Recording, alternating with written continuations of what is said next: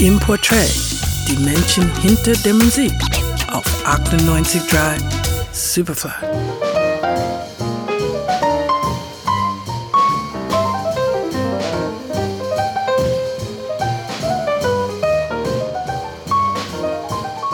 Ein Mysterium der Jazzgeschichte ist der Pianist und Komponist Thelonious Monk.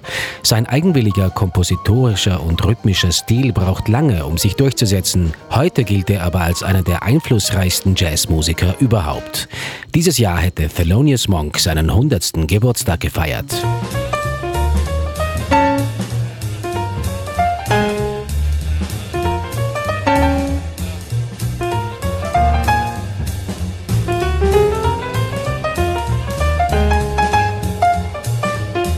Monk wächst in den 1920ern in Harlem auf. Mit 13 hat er einen Klavierwettbewerb im Harlemer Apollo Theater bereits so oft gewonnen, dass er von weiteren Teilnahmen ausgeschlossen wird.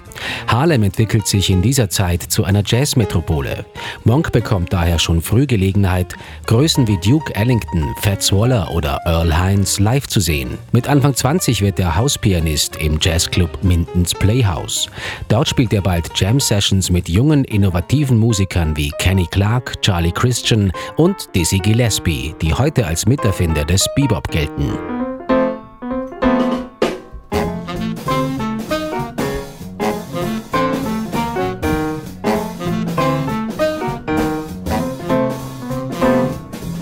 Trotz Monks aufregend neuer Spielweise verhindert seine notorische Unpünktlichkeit dauerhafte Engagements. Stattdessen kommen andere Musiker zu ihm nach Hause, um sich seine Kompositionen erklären zu lassen, darunter Sonny Rollins, Bud Powell und Miles Davis.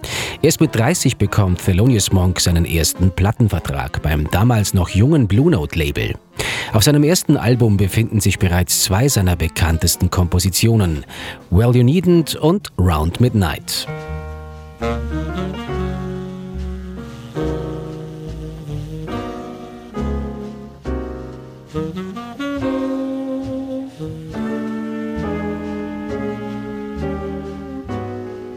Das Gerüst von Monks Kompositionen ist meist der Blues. Innerhalb dieser Form nimmt er sich mit seinem Improvisationsstil allerdings jede nur erdenkliche Freiheit.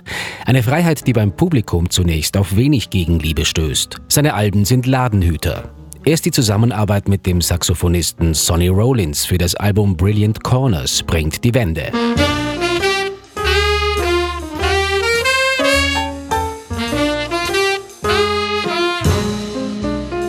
Monk wird von Columbia unter Vertrag genommen und zu einem international gefeierten Jazzstar.